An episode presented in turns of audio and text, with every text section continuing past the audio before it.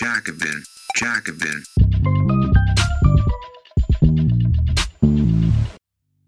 Mehr Inseln des Widerstands in rechten Gewässern. 2024 ist ein Superwahljahr in Österreich. Während die KPÖ auch in Salzburg den Bürgermeister stellen könnte, droht das restliche Land im rechtsextremen Sumpf zu versinken. Von Magdalena Berger. Eine Bitte, bevor es mit der Folge losgeht. Wir brauchen deine Bewertung für den Podcast. Dauert nur ein paar Sekunden, hilft uns unheimlich. Vielen Dank. Fast fünf Jahre sind vergangen, seit sich Österreichs schwarz-blaue Regierung von Sebastian Kurz und Heinz-Christian Strache im Zuge der Ibiza-Affäre auflöste. Bei der anschließenden Nationalratswahl 2019 verlor die FPÖ knapp 10 Prozent. Im Land hofften viele, dass es Jahre dauern würde, bis sich die Freiheitlichen von diesem Rückschlag erholen würden. Die Hoffnung war nicht unbegründet. Schließlich wurde die FPÖ erneut als korrupte Partei entlarvt, verlor mit Strache ihr Zugpferd, erntete nach ihrem Rausschmiss aus der Regierung Wahlschlappen bei diversen Landtagswahlen und hatte mit internen Streitigkeiten zu kämpfen. Eine Pandemie und eine massive Teuerungswelle später ist von dieser Hoffnung wenig übrig. 2024 wird in Salzburg und Innsbruck ein neuer Gemeinderat gewählt, in der Steiermark und in Vorarlberg ein neuer Landtag, zudem ein neues EU-Parlament und schließlich auch der Nationalrat. Für die Rechten könnten die Prognosen, besonders mit Blick auf den Bund, kaum besser sein. Seit Monaten führt der FPÖ-Vorsitzende Herbert Kickel mit mehr oder weniger großem Abstand alle Umfragen für die Nationalratswahl an. Seine Partei steht bei rund 30 Prozent, könnte im Herbst sogar den Kanzler stellen und braucht dafür nicht einmal einen charismatischen Spitzenkandidaten, wie einst Jörg Haider oder Heinz Christian Strache. Der linke Hoffnungsträger der SPÖ, Andreas Babler, stagniert seit seinem Amtsantritt und die Grünen haben in ihrer anbiedernden Koalition mit der Volkspartei viel Authentizität eingebüßt. Doch zum ersten Mal seit Jahrzehnten ist die KPÖ eine wählbare Alternative. In der Steiermark rechnet man mit Zugewinnen. Nach dem Wahlsieg von Elke K. in Graz vor knapp zwei Jahren hat nun ihr Parteigenosse Kai Michael Dankel gute Chancen, Bürgermeister von Salzburg zu werden. Im Herbst ist sogar ein Einzug der KPÖ in den Nationalrat möglich. Rückenwind für die KPÖ. Zuerst die guten Nachrichten. Die KPÖ profitiert 2024 davon, dass gerade in den Bundesländern gewählt wird, in denen sie in den vergangenen Jahren erfolgreich war. Dazu zählt zuallererst die Steiermark, wo die Partei schon seit 2005 im Landtag vertreten ist. Eine neue Umfrage prognostiziert den Kommunisten 14 Prozent. Im Vergleich zu 2019 wäre das mehr als eine Verdopplung. Auch wenn Umfragen keine Wahlergebnisse ersetzen, es gibt guten Grund zur Annahme, dass der Partei große Zugewinne gelingen werden. Die Regierungszeit der Grazer Bürgermeisterin Elke K. verlief ohne Enttäuschungen, im Gegenteil, für das Jahr 2023 wurde sie als weltbeste Bürgermeisterin geehrt. In der Erklärung hieß es, sie werde für ihren selbstlosen Einsatz für ihre Stadt und deren Bürger ausgezeichnet. Auch Versuche politischer Gegner der KPÖ stattdessen anhand ihrer außenpolitischen Positionen zu schaden, liefen zumeist ins Leere. Weder die Tatsache, dass sich die KPÖ nicht wie von den Eneos gefordert zu den Russland-Sanktionen bekennen wollte, noch ihr Votum gegen das Hissen einer israelischen Fahne am Grazer Rathaus haben sich negativ ausgewirkt. Der Landtagsabgeordnete Werner Murk, der der Partei fast im Alleingang negative Presse aufgrund seiner Reisen nach Donetsk und Belarus bescherte, wird 2024 nicht mehr antreten.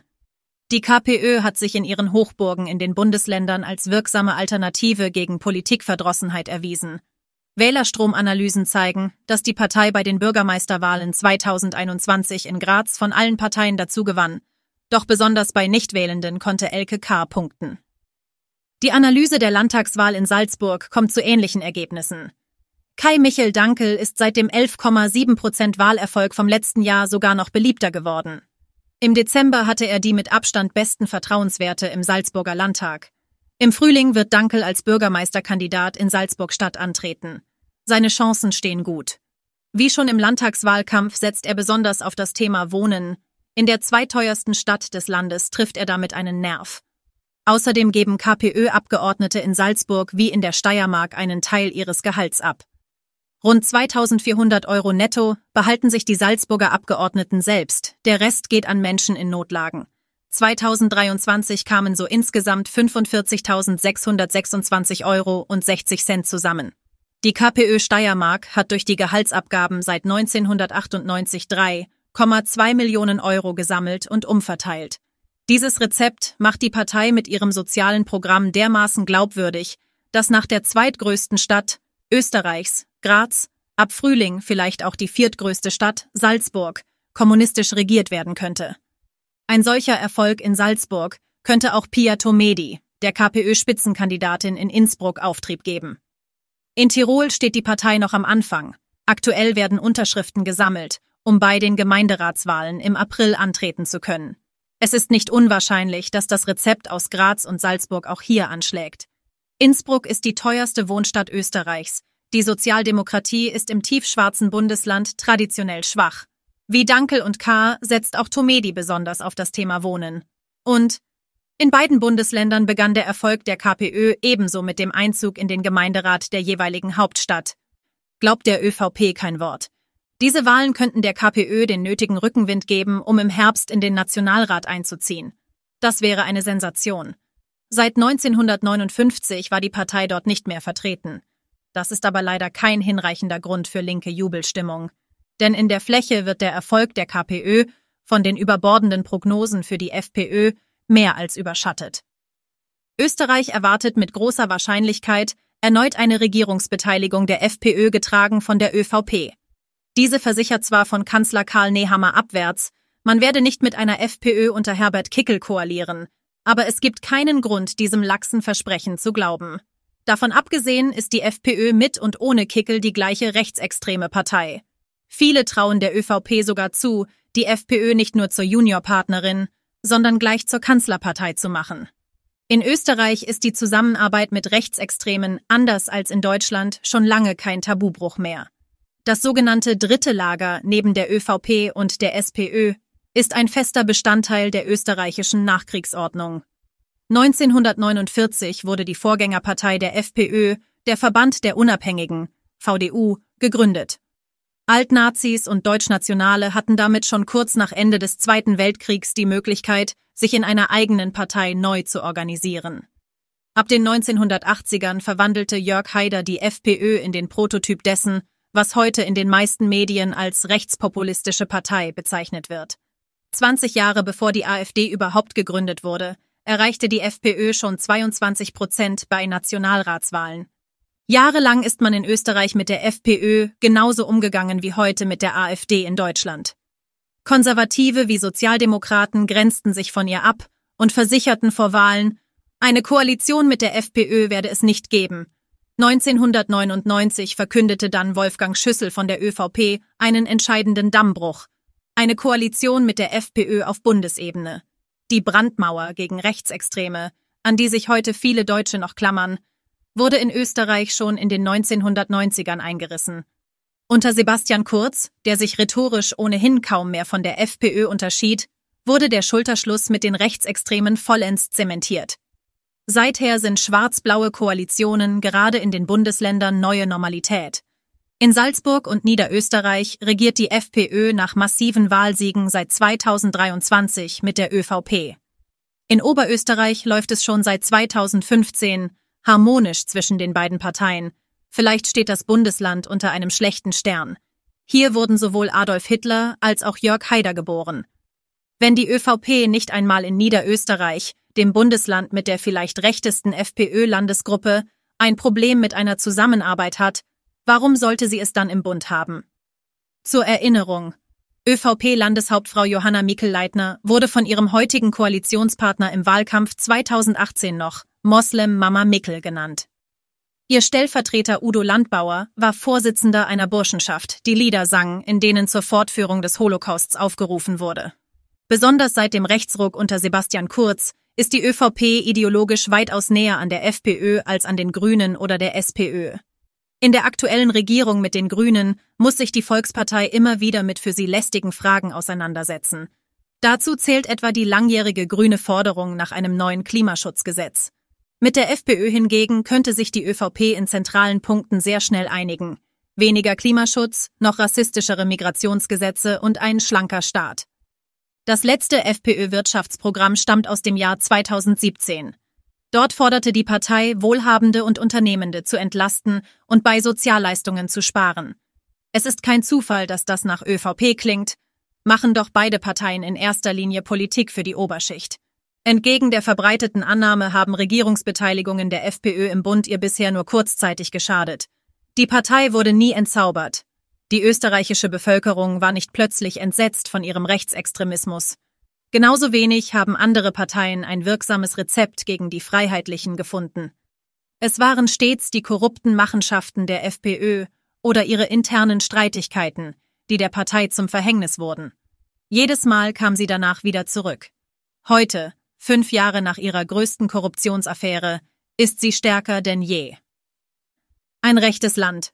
Statt der FPÖ mit eigenen Erzählungen und konsequenter politischer Haltung zu begegnen, haben die österreichischen Parteien immer darauf gesetzt, die Positionen der FPÖ schrittweise zu übernehmen. Was Emmanuel Macron gegen die Rassemblement National in Frankreich oder Friedrich Merz gegen die AfD in Deutschland versucht, ist in Österreich seit Jahren, wenn nicht Jahrzehnten Usus. Darum sind besonders im Bereich Asyl und Migration frühere FPÖ-Forderungen heute Mainstream. Nachhaltig davon profitiert hat niemand außer die FPÖ selbst. SPÖ wie ÖVP haben sich lange nicht getraut, eigene Positionen zu diesen Fragen zu entwickeln. Dem zugrunde lag die Erzählung einer unumstößlichen rechten Mehrheit im Land. Die Österreicherinnen und Österreicher seien einfach gesellschaftlich rechts, so der Tenor. Mit linken Themen gebe es nichts zu gewinnen. Es ist wahr, dass rechte Parteien in Österreich in den vergangenen Jahren fast durchgehend eine Mehrheit hatten. Aber das als unumkehrbare Realität anzunehmen, war gerade für die SPÖ ein großer Fehler. Niemand kommt als Rechter oder Faschistin zur Welt, nicht einmal in Österreich. Mehrheiten müssen erkämpft werden. Wieder und wieder erklärten Linke fast gebetsmühlenartig, dass es glaubhafte politische Angebote braucht, solche, die spürbar etwas im Alltag der Menschen verbessern. Andreas Babler, seit rund einem halben Jahr SPÖ-Chef, versucht dieses Credo innerhalb seiner Partei umzusetzen. Während des Richtungsstreits im internen SPÖ-Wahlkampf der zwischen ihm und dem als rechts geltenden Hans-Peter Doskozil im Frühling vergangenen Jahres stattfand, ist ihm das gelungen. Wochenlang sprachen österreichische Medien nicht über die von der FPÖ vorgegebenen Themen Asyl und Migration, sondern über Arbeitszeitverkürzung, Vermögenssteuern und gleiche Bezahlung für Frauen. Doch seit Babler Parteichef ist, ist er in einer schwierigeren Position. Er muss jetzt seine Fans und Gegner gleichermaßen hinter sich vereinen. Unter Linken breitete sich die Sorge aus, er könne an den konservativen Strukturen seiner Partei und den Vorstellungen rechter Genossinnen und Genossen scheitern. So wie einige Jahre zuvor Jeremy Corbyn in der Labour Party. In der Süddeutschen Zeitung erklärte Babler seinen zurückhaltenderen öffentlichen Auftritt zuletzt so, wir haben aus einer schwierigen Lage heraus gesehen, dass wir unsere Energien erst nach innen richten mussten, um die Partei zu einen. In der nächsten Phase würde jetzt an einer breiten Themenpalette für den Außenauftritt gearbeitet. Es ist bitter nötig, dass Babler dieser Wechsel gelingt. In den meisten Nationalratswahlumfragen liegt er aktuell auf Platz zwei. Um Kickel zu schlagen, muss er den Spirit aus dem SPÖ-Vorwahlkampf in den Bundeswahlkampf bringen. Er muss entschieden für seine Forderungen einstehen, unabhängig davon, ob ihm das interne Kritik von seinen Gegnerinnen und Gegnern in den Bundesländern einbringt. Er muss zeigen, dass er seine Partei im Griff hat und darf sich von Hans-Peter Doskozils Zwischenrufen aus dem Burgenland oder Georg Dornauers nervtötenden Kommentaren aus Tirol nicht verunsichern lassen. Ein Achtungserfolg der SPÖ und ein regionaler Aufschwung der KPÖ, wie sie sich derzeit abzeichnen, sind nicht genug, um in diesem Jahr den schlimmsten Fall einer FPÖ-Kanzlerschaft zu verhindern. Doch was in der Steiermark und in Salzburg geschieht, macht Hoffnung auf bessere Zeiten. Denn auf den linken Inseln des Widerstands, wie Elke K. es einmal nannte, wird bewiesen, dass eine Politik jenseits sozialer Kälte und rassistischer Hetze möglich ist. Dies war ein kostenlos hörbarer Artikel des Jacobin Magazins. Viermal im Jahr veröffentlichen wir eine gedruckte und digitale Ausgabe und auf jacobin.de schon über 1000 Artikel. Wenn du die Arbeit der Redaktion unterstützen möchtest, schließ gerne ein Abo ab über den Link www.jacobin.de slash podcast. Das schreibt man J-A-C-O-B-I-N, Jacobin.